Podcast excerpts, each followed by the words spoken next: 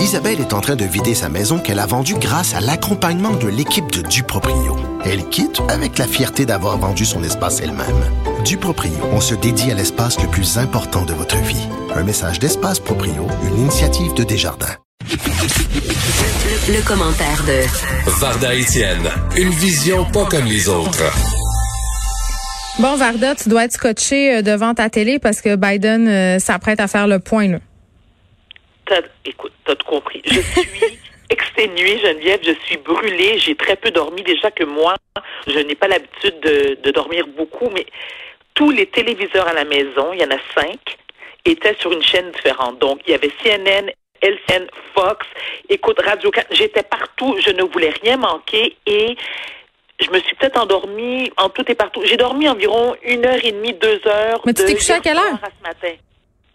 Écoute, je peux même pas te répondre parce que euh, mon ex-mari est venu regarder, euh, euh, il venu passer la soirée euh, avec nous. Donc, il a quitté aux alentours de 11h, 11h15. J'ai été dans ma chambre, il devait être minuit. Puis, oui, à 3h. Oui, c'est ça. Je peux même pas te répondre. Vraiment. Mais c'est quand même, c'est quand même fascinant de constater que, tu sais, on est même, je suis pas américaine, mais pas, pas en tout, mais ça me fascine. Et hier, en plus, j'étais avec mon père au téléphone, comme je t'ai dit, je t'ai déjà mentionné à maintes reprises, papa vit à Atlanta, donc la Georgie, puis, écoute, il était découragé, mais non surpris. Moi, j'a- j'avais beaucoup d'attentes, comme bien des gens, envers la Floride. Je me dis, là, la Floride, on s'entend, là, parce que il faut absolument parler du vote hispanique, qui est un enjeu électoral majeur. On le sait. C'est depuis la prise de pouvoir de Castro en 59, il y a quand même eu 140 000 enfants qui ont été chippés aux États-Unis. Une grande partie d'entre eux sont maintenant des adultes, clairement, et qui vivent à Miami. Puis, il faut se le dire, c'est que les Latinos, en général, tu sais, sont assez conservateurs. Tu sais, ils sont plus républicains. Ce sont des gens très, très croyants. Tu sais, la religion, c'est super important pour eux. Donc, je pense que faut pas se cacher que Trump a compris il y a longtemps qu'il faut absolument courtiser les latinos, euh, les, latino-américains. Et je sais pas si tu te rappelles, lorsque Ivan, Ivanka, pas Ivana, Ivanka Trump avait fait la pub pour, euh, tu te rappelles les, les, les haricots noirs Goya? Oh mon Dieu. Écoute, écoute, et là, quand je me rappelle, quand ça avait eu lieu, je me suis dit, oh, maudite vendue. C'était tellement clair parce que ce que les gens. euh, je Mais c'était shameless, premièrement. là, C'était très, très clair. un, Mais écoute, quel, quel move politique? Écoute, ça, c'est comme un Mais ça a marché.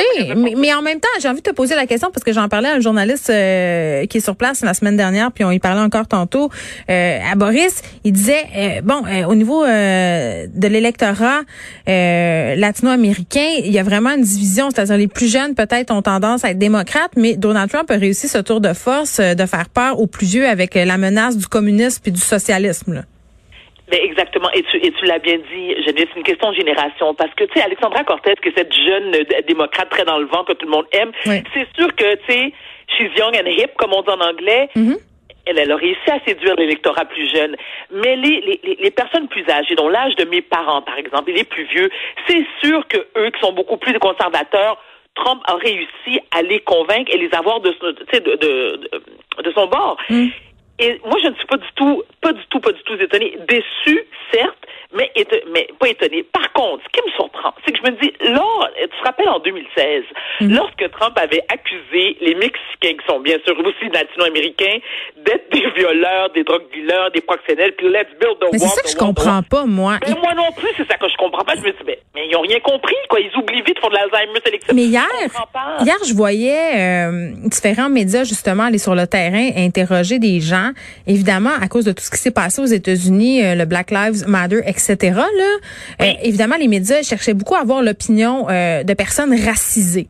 Euh, Mm-hmm. Et j'étais vraiment flabbergastée de constater qu'il y avait beaucoup de Trumpistes euh, au sein euh, de ces personnes-là, euh, puis que ces personnes-là n'étaient pas nécessairement euh, des personnes privilégiées économiquement. Moi, j'ai toujours eu tendance à penser que c'était les riches puis les gens euh, qui étaient au cash qui votaient pour Trump, mais non. C'est les deux extrêmes, je dis, qui, votent- qui, qui, qui votent pour Trump. Donc, t'as les les gonzillionnaires qui, eux, c'est comme touche pas à mes taxes, touche pas à mes poches. Et t'as ceux qui ont pas une scène, qui aspirent, tu sais que... Le rêve américain. Mais exactement. Tu sais, eux, ils y croient.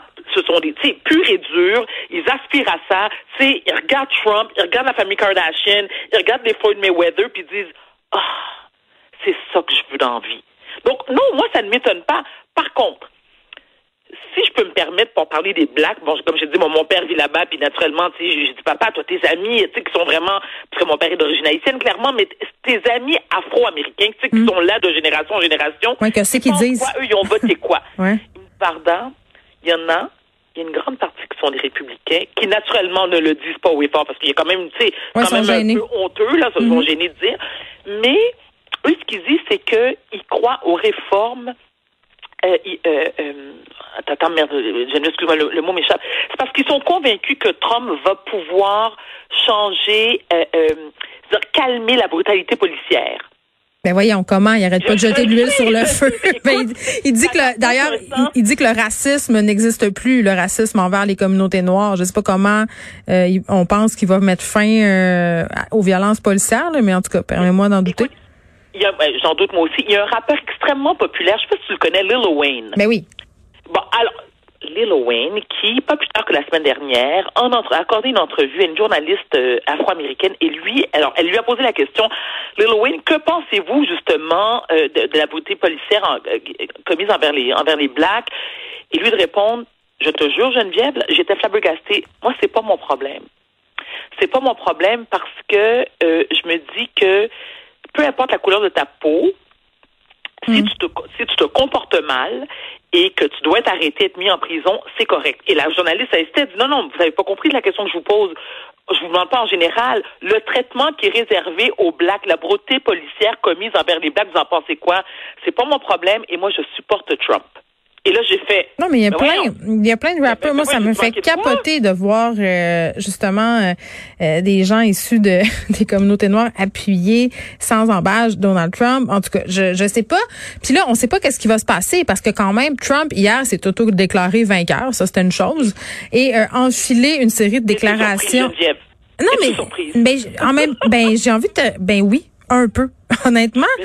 J'ai surpris, Geneviève? Non, mais je suis surprise que son équipe le contrôle pas davantage. T'avais Mike Pence, l'autre bar, qui était en train de, il, était en mode damage control suprême, là. Ma pauvre chérie, personne ne contrôle Trump. Personne c'est clair. Euh, pour moi, c'est d'une évidence. Non, mais il a dit des trucs. Il a dit des trucs qui allaient en l'encontre de la démocratie, là, de dire qu'il allait faire empêcher euh, une certaine euh, partie de la population de voter, là, c'est-à-dire qu'il il voulait pas que certains votes soient ouverts à cause des non, délais. le vote live, c'était ah là. on arrête de compter là. Bon, là, moi, je me suis déclaré vainqueur. On arrête tout ça là. Mais ça, c'est digne d'une dictature. Je suis désolée là. je suis dans les dictatures, on vote pas, là, mais rendu là, il y a pas grande différence. Ben, je suis tout à fait d'accord avec toi. Mais non seulement, moi, ce qui m'inquiète, Geneviève, c'est la suite des événements. Et, et, ça, depuis le. Et, même, les commerçants avaient barricadé leurs leur fenêtres hier, les fenêtres, leurs vitrines. Et on peut les comprendre mhm. parce que c'est clair que, admettons, moi, j'ose espérer que, que Biden va devenir le prochain président des États-Unis et je le souhaite, surtout pour le peuple américain. Mais je suis convaincue que Trump ne quittera pas la Maison Blanche avec ses deux valises en disant OK merci ça m'a fait plaisir non, mais dit. tout le monde. Hey, je suis curieuse de t'entendre Varta sur un truc je sais pas si tu as constaté ça toi aussi là mais hier en regardant euh, les différentes soirées électorales sur euh, bon à différentes antennes ouais j'ai remarqué que c'est la première fois que je voyais ça moi là euh, des journalistes qui sortaient de leur objectivité et de leur devoir de réserve. Tu parles de où à CNN, par exemple? Partout, un peu partout, euh, que ce soit à Radio Cannes, LCN, CNN. Euh, on sentait quand même que c'était assez orienté. Là. Personne n'avait envie que Trump l'emporte. J'ai vraiment senti ça, moi. Ça m'a surprise. Ben, écoute, moi, ça m'a surprise aussi, mais pas aussi, parce que je me dis, les, gens, ça devient, tu sais, ça devient tellement personnel.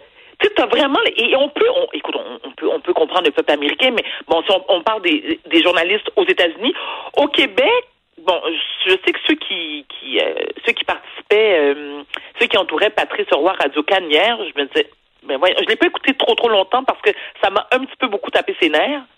Euh, mais je me disais, les gens sont extrêmement investis.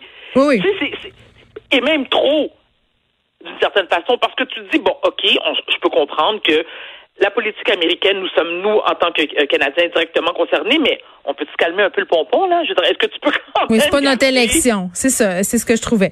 Bon, C'est pas notre élection. Puis, je veux dire, en, tant que, en tant que, je veux dire, en tant que journaliste, faut que tu, as quand même, te garder une certaine réserve, là. Il me semble que, En tout cas, moi, je Mais me posais moi, la question. Je me posais la question hier. J'ai vu plusieurs journalistes sortir de leur devoir de réserve. Je trouvais que ça faisait du bien quand même euh, d'en voir certains afficher leur couleur. Varda, on se reparle demain? Ah, déjà? Ben oui, trois heures. Bon, ben, écoute, je vais aller, je vais aller, écoute, je vais aller, euh, je vais aller.